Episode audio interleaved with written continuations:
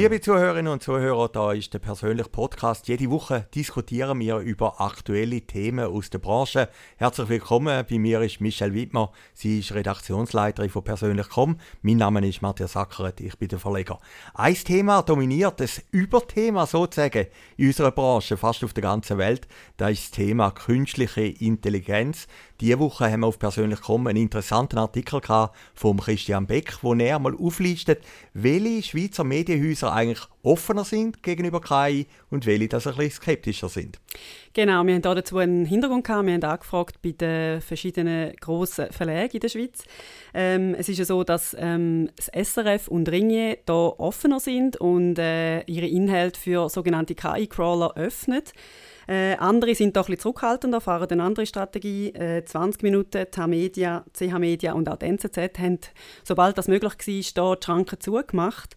Ähm, ja, ich nehme an, da dahinter liegt äh, ein bisschen die, die Klage auch von äh, der New York Times in den USA äh, von Anfang des Jahres. Ähm, ja, die Entscheidungen in der Schweiz, nehme ich an, sind äh, Vorsichtsmaßnahmen jetzt einfach mal, weil man noch nicht so genau weiß, wo der Weg hingeht. Darum hat man da reagiert und einfach da Barrieren abgezogen. Ich glaube, es ist auch wichtig, oder? Es ist ein bisschen während den Anfängen, man hat es ja gesehen beim Internet, wo jetzt die Diskussionen sind, auch mit Google, mit dem Leistungsschutzrecht, wo man auf alles kann zugreifen kann. Und höchstwahrscheinlich werden die Verlagshäuser auch ein bisschen bremsen und sagen, nein, wir wollen nicht allen Stoff zur Verfügung stellen. Ich habe mit dem Gaudenz Loser geredet, er ist äh, Vizechef von 20 Minuten und er sagt, wir tun das sehr konsequent durchziehen. Wir bauen eigentlich eine chinesische Mauer und wollen auch transparent sein, dass die Inhalte, wo wir drauf haben, alle von Menschen gemacht sind und nicht von künstlicher Intelligenz. Mhm. Genau, da sehe ich eigentlich auch die Chance in der ganzen Diskussion über künstliche Intelligenz von den, von den Qualitätsmedien. Ähm, genau, es ist eine Chance zum Führerheben, dass wir ähm, Inhalte produzieren, die verifiziert sind, wo drei- und vierfach äh, kontrolliert worden sind. Ähm, genau, das ist die Chance der ganzen Diskussion. Ich glaube, bröckeln wird es natürlich in dem Moment, wo man merkt, man kann Stellen einsparen oder bei Fußballresultat. Das wird natürlich anfangen. Ich habe letzte Woche mit dem Michael Konrad geredet. Der ist eigentlich der berühmteste oder einer der berühmtesten Werber überhaupt, wo er lebt hier in Zürich. Und er sagt, künstliche Intelligenz ist eigentlich eine Chance, zum Beispiel für die Werbeindustrie. Das gäbe ganz neue Möglichkeiten. Was aber nicht reinkomme, sie geben Kreativität. Also der Posten von der Kreativität, da wird auch in Zukunft beim Mensch überlassen sein. Aber einfach eine ganze Handhabung, ein Handwerk, Technik, da kann man KI überlassen. Ich habe noch interessant gefunden am Communication Summit, da war auch dort das große Thema gewesen, künstliche Intelligenz. Und da hat es einen Filmbeitrag gegeben, der Adolf Ogi, wo seine berühmte Neujahrsansprache von Kandersteg, wo er dort vor dem Tunnel steht, dort beim Tunneleingang oder Ausgang, äh, plötzlich auf Chinesisch halten oder auf Japanisch. Und man merkt nichts. Also der Ogi redet Japanisch, man sieht auch nichts mehr an den Lippen. Und das lässt einem dann schon ein bisschen kalter Rücken drüber laufen und man sieht die Möglichkeiten, die es dann gibt in Zukunft. Kannst denn du Japanisch, Matthias? Nein, ich kann nicht Japanisch. Oh, ich kenne den Ogi relativ gut. Aber es ist schon noch erschreckend, dass du anfangen kannst, so manipulieren und jemandem Wort ins Maul legen, das er gar nicht gesagt hat. Mhm, ja, da, also da gebe ich dir äh, sehr, sehr recht. Und ich finde auch gerade bei den zwei Beispielen, die du jetzt genannt hast, sieht man eigentlich auch den Unterschied zwischen halt äh, Medien und Werbung, oder? Also in der Werbung ist äh, künstliche Intelligenz sicher eine große, große Chance. Äh, dort dort geht es nicht um Fakten und um äh, Wahrheitsgetreuheit, sondern ähm, genau, es geht um Kreativität. Und die Medien äh, haben da halt ein eine andere Aufgabe und darum sind die Herausforderungen da ein bisschen grösser auch. Ja, Oder auch die ethischen Fragen. Ja, man sieht es natürlich dann auch. Also die künstliche Intelligenz kann ja nur ein Produkt schaffen aus dem Stoff, den sie hat, oder? Und man sieht das auch, wenn man bestimmte Fragen stellt, dann merkt man, dort und dort hat er nachgeschaut, aber an diese Quellen ist er nicht angekommen. Aber wenn man natürlich dann alles offen ist, SMD und, und das ganze Universum, dann gibt das natürlich schon eine neue Dimension. Hm. Ich finde dazu noch recht wichtig zu sagen, dass ähm, Medien ja auch äh, eine Verantwortung haben. Also gerade jetzt in Bezug, wenn man, wenn man ähm, offen bleibt gegenüber künstlicher Intelligenz und auch die Inhalte vielleicht offen behalten. Äh, es geht ja auch darum, zum äh, Lernen mit künstlicher Intelligenz. Man sagt ja nicht umsonst, dass ähm, nicht künstliche Intelligenz wird führend werden, sondern Menschen, die mit künstlicher Intelligenz arbeiten. Und da finde ich schon, dass äh, eben, sagen es jetzt Medienunternehmen oder auch Werbeagenturen, äh, andere Unternehmen, Startups, dass es wichtig ist, um den, den Leuten können Möglichkeit geben, um mit künstlicher Intelligenz zu arbeiten, sie mit auf den Weg nehmen, motivieren, Ähm, das kostet am Anfang ein bisschen Ressourcen und, und man muss die Leute motivieren und investieren kurzfristig. Längerfristig äh, ist das sicher etwas, was sich auszahlt. Ja, es ist, der König wird der sein, der die richtigen Fragen stellt. Da wird ein neuer Job sein, dass der die richtigen Stichwörter bringt, damit er der künstlichen Intelligenz den Antrieb kann geben kann. Und es gibt natürlich schon einzelne Jobs. Unternehmensberatung hat mir einer gesagt, werde in Zukunft obsolet werden. Also Strategien, wie man ein Unternehmen führt, das können sie in Zukunft die künstliche Intelligenz machen. Und da kommt schon sehr, sehr viel auf uns zu. Es hat übrigens schon eine Klage gegeben, wo die künstliche Intelligenz einen falschen Tipp gegeben hat. Ich glaube, irgendwo äh, einer Bank eben gesagt, dass sie müssen Geld rausgeben und, und das hat man eigentlich menschlichermaßen nicht gemacht. Äh, es sind natürlich schon so Situationen, wo die künstliche Intelligenz eigentlich schon Dominanz übers Handeln nimmt und, und das muss man schon kontrollieren. Und die Klage, die du angesprochen hast, New York Times, die ist wichtig. Ich glaube, die grösste Zeitung der Welt, die kann sich das leisten. Das ist aber ein, ein Zeichen. Wir wollen nicht mehr das gleiche Debakel erleben wie mit dem Internet, wo wir alles rausgegeben haben. Aber ob die dann auf lange Frist äh, da mit dem durchkommen, das ist eine andere Frage. Mhm.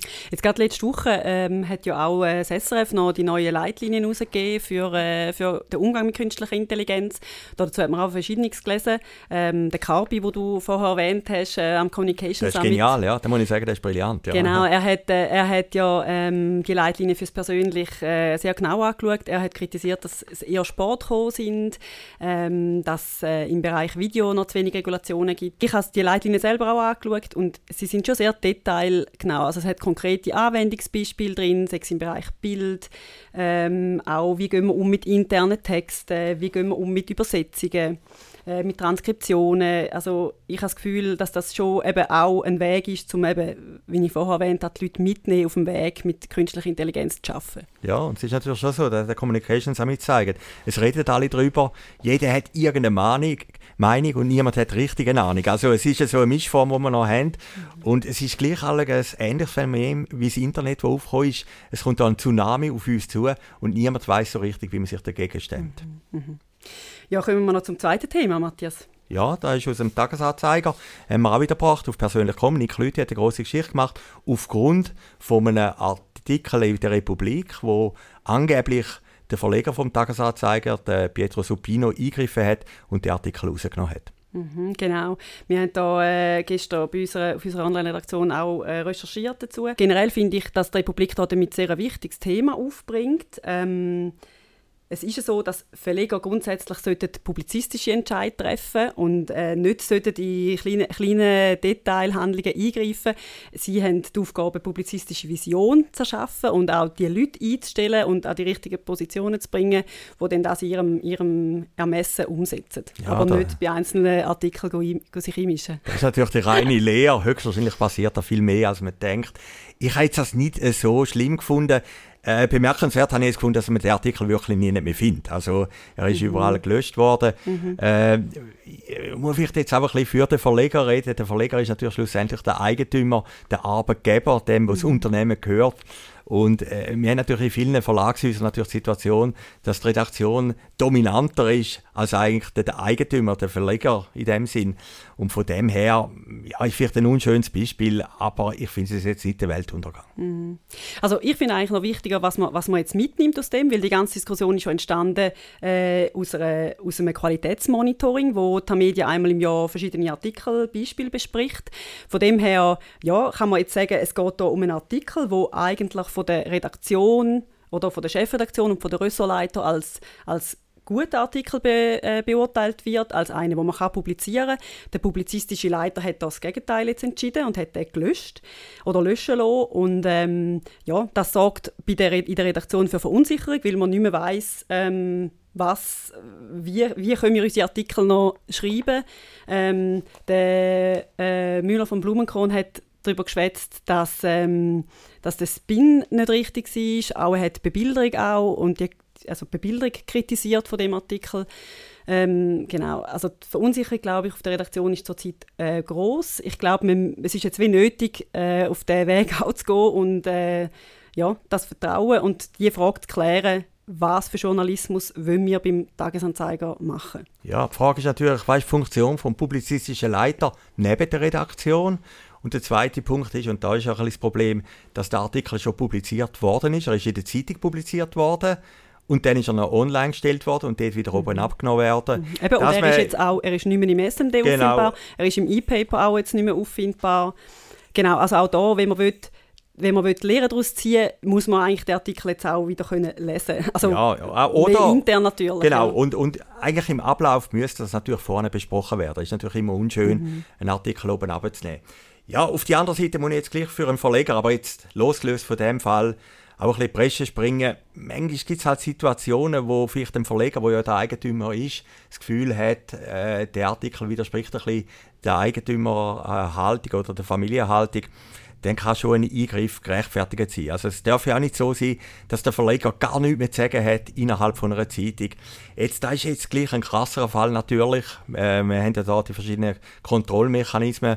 Äh, der Müller vom Blumenkron hat es aber auch eingestanden, dass es nicht ganz optimal gelaufen ist. Also von dem her wird man sicher beim Tagesanzeiger seine Lehre ziehen. Hm, also genau, optimal gelaufen ist es nicht optimal gelaufen ist es sicher auch, weil, weil es jetzt den grossen Wirbel gibt oder weil es eben offenbar die, die das Qualitätsmonitoring gegeben hat, wo es eben auch ein bisschen zum Eklat ist. Und dass sich eine Journalistin, die schon so lange äh, beim Tagesanzeiger schreibt, äh, verschiedene äh, Preise auch schon gewonnen hat für ihre Arbeit, denn so eine direkte Kritik muss anlassen vom Verleger ist äh, ja schon sehr bemerkenswert. Und äh, ja, man kann sich auch fragen, wo das denn da äh, die Verantwortung liegt. Oder es gibt Ressortleiter, es gibt Chefredaktoren, wo eben den Artikel damals auch gelesen haben, es gibt die ähm, Abläufe innerhalb von Redaktionen. Und dort ist der Artikel Artikel äh, dort im November durchgekommen. Ähm, genau, darum ist es schon sehr ein, ein, ein drastischer Schritt, der jetzt, finde ich, intern muss aufgearbeitet werden Ja, man hat natürlich etwas anderes gesehen. Höchstwahrscheinlich, wenn der Artikel publiziert worden wäre, jetzt habe ich so eine große Aufregung gegeben. Dann wird einfach drauf gesehen. Es ja auch nicht. Eben genau, ja auch nicht. Das hat sich genau, ja niemand beklagt. Genau, also der Artikel wird jetzt erst richtig mm. bekannt werden, äh, durch die ganze Geschichte. Äh, von dem her ist es manchmal äh, besser, wenn man etwas durchlaufen lässt. Gut, äh, spannenden Auftakt in die Woche haben wir gehabt, Matthias. Also, das wäre es Danke vielmals fürs Zuhören. Nächste Woche gleiche Zeit, gleiche Station. Ich wünsche Ihnen eine schöne Woche.